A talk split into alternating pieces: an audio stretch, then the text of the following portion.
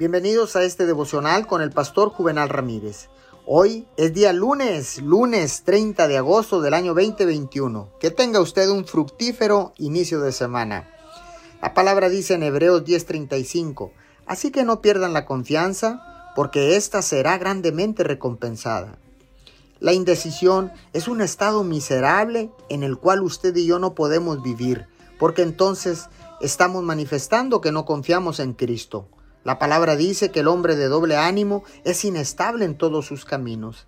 Estar indeciso porque teme tomar las decisiones equivocadas no lo llevará a ninguna parte. ¿Cuánto tiempo cree que perdemos cuando no podemos decidirnos? Con la ayuda de Dios, comience a tomar decisiones sin cuestionarse o preguntarse por las decisiones que tome. En su momento de oración, pídale abundante sabiduría y confianza a Dios para que pueda avanzar con valentía.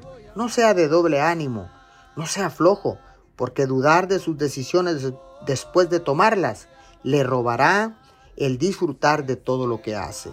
Señor, gracias, porque ahora, Señor, Sé que puedo tomar las mejores decisiones y confiar en ti por los resultados que vas a tener a nuestra vida. Ayúdanos Espíritu Santo, en el nombre de Jesús, a tomar las decisiones más sabias. Amén y amén.